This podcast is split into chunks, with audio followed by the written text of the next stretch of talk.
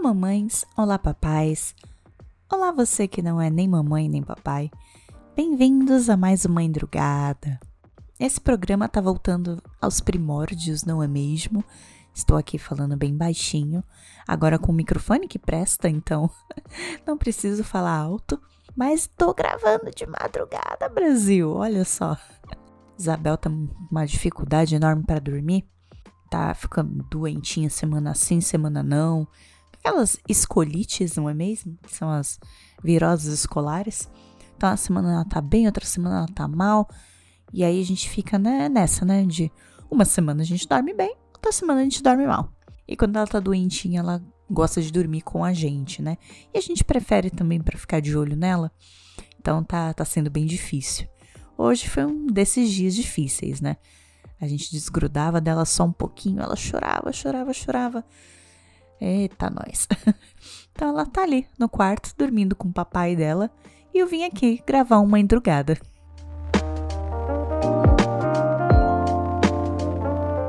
Hoje eu queria falar um pouquinho de autocuidado. Ah, o autocuidado. assunto polêmico, assunto polêmico. Sei lá, o autocuidado para mim tá virando cada vez mais um um check no meu checklist eterno de coisas para fazer e que eu nunca consigo preencher direitinho, é algo mais ou menos assim. Lave o rosto. Ainda úmido, passe um sérum anti-acne. Agora o sérum anti-manchas. Agora o hidratante. Finalize com filtro solar. Faça as unhas. Escolha a roupa. Ela deve ser aceitável, afinal você vai ter cinco calls hoje. Ela tem que ser estilosinha, afinal você vai levar Bebel na escola. As mães mais velhas, elas dão aquela julgada. Ó, oh, mas descanse, hein? E veja um filme, mas não qualquer filme, você tem que ver o filme do momento. Senão você não vai ter assunto. Leia um livro. Leia um livro, senão você vai emburrecer. Leia, assista, descanse e arrume tempo para dar banho na Bebel e arrumar ela para ir dormir. Te vira.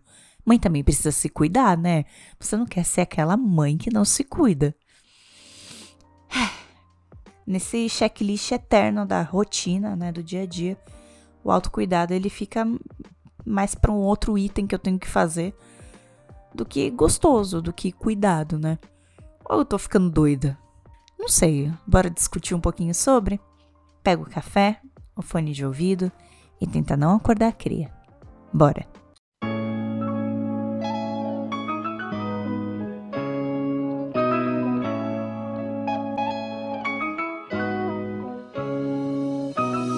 Nesses quase dois anos e nove meses aí de maternidade, eu tenho tentado manter um mommy time, sabe? Um tempinho, um tempinho pra mamãe.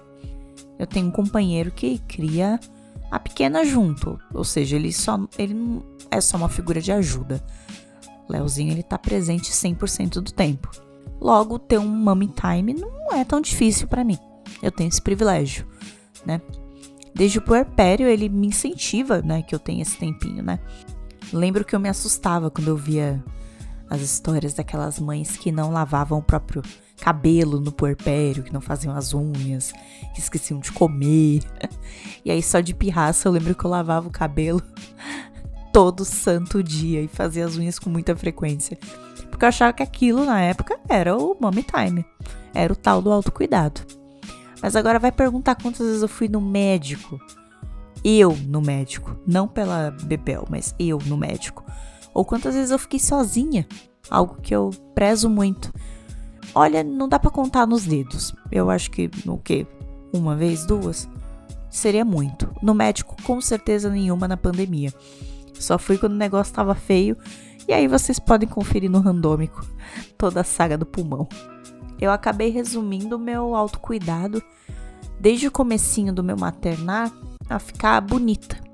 Isso não foi uma decisão muito acertada da minha parte, né? Porque a gente confunde autocuidado com se sentir bonita e aí começa a comprar tudo que é cosmético, né? Cosmético, roupa, é, pra tentar ficar maravilhosa. Só que a gente ficou trancafiado por dois anos em casa, então eu não tinha nem lugar para usar as coisas, mas comprei muita besteira que não precisava. Mas era o meu mommy time. Era o meu momento. Eu tinha que passar três cremes na cara em etapas corretas, porque era o meu tempinho para mim. Mas no final das contas, eu não me sentia muito cuidada, porque aí eu tinha que acordar mais cedo para fazer aquilo e virou não uma coisa que eu fazia por prazer, mas mais um item no meu checklist eterno de tarefas diárias. E Deus, como isso cansa, né? Eu acho que pinta um pouco, eu vou dar um passinho para trás aqui. Acho que pinta um pouco de desconexão com a imagem, né, quando a gente se torna mãe.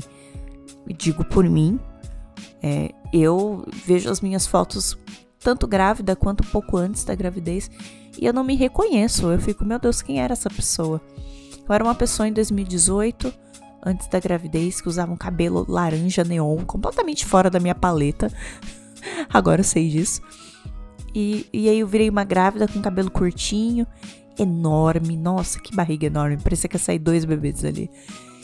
E depois virei uma mãe ruiva, com cabelinho bem Rita Lee, que eu amo muito. E eu olho as três Bárbaras e elas não conversam entre si. Bom, pelo menos eu achava assim. E eu, eu acho que rolou essa crise de imagem muito pesado, principalmente na pandemia. Porque eu lembro que eu mal me olhava no espelho.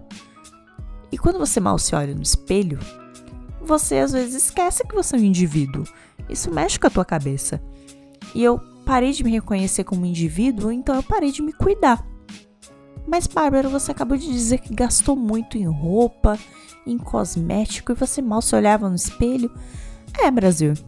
Eu mal me olhava no espelho. Eu realmente olhava só para passar os skincare na cara e era sobre isso.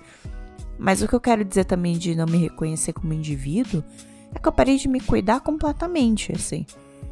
E eu foquei tanto na fazer a raiz do meu cabelo e passar o creme certo que eu parei de ir ao médico que é algo muito importante, não é mesmo? E ao médico é tão autocuidado quanto passar um sérum anti-acne na cara. E a publicidade não vende isso pra gente.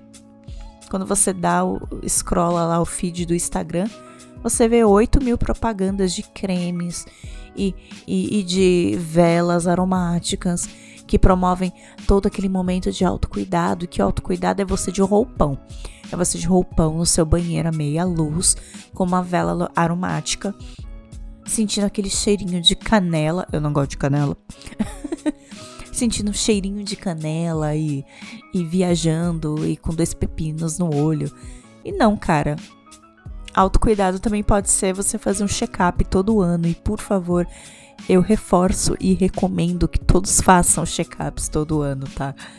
Porque eu aqui sofri muito com isso a minha saúde pode ter sido para sempre prejudicada por conta de uma crise existencial que eu tive.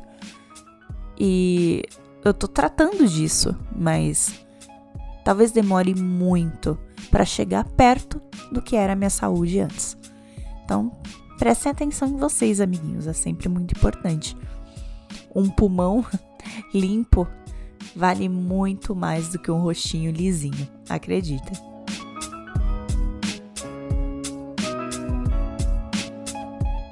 Eu acho que no que diz respeito à individualidade e o autocuidado para além de cuidados com o corpo, eu acho que também o que me ajuda muito mentalmente agora, que as coisas estão voltando minimamente ao normal, e eu não arrisco dizer ao normal completamente, porque os índices de infecção aí da Covid-19 ainda estão nas alturas, e eu ainda tenho uma criança que não é vacinada, então certos tipos de rolê eu ainda não faço. E obrigado aos meus amigos que têm sido cada vez mais compreensíveis e me convidam para os rolês agora. Para rolês um pouco mais, né? Apropriados para quem tem uma criança em casa. Então eu agradeço demais por não ser excluída e agora tá voltando a ter uma vida social ativa, que era algo que eu tinha muita falta, eu sentia muita falta. Eu não sabia o quanto eu sentia até voltar a ter. Eu troquei o creme na cara pelo rolê rapidão que me satisfaz mais e que é um tempo só para mim, de fato. E eu explico.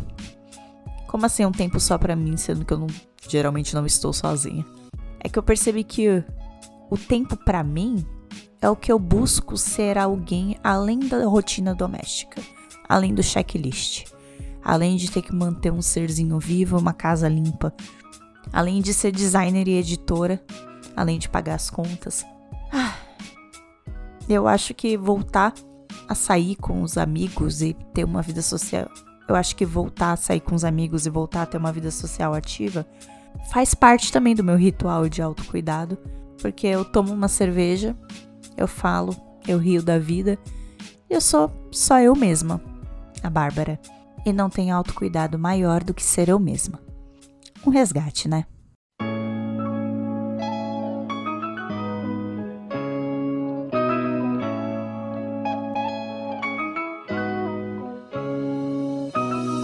E aí, gostou desse episódio? Críticas, sugestões, comentários lá no randomico.com.br, a nova casinha do Mãe Drugada, onde temos a nossa sessão própria, tá? A gente é chique, então é só chegar e deixar seu comentário. Também estamos no Instagram do Randômico, o arroba randômico underline, com os nossos postzinhos, nossos trechinhos de episódio. Deixem suas impressões por lá e vou ter o prazer de respondê-los. Um abraço e até o próximo Mãe Drugada. Tchau!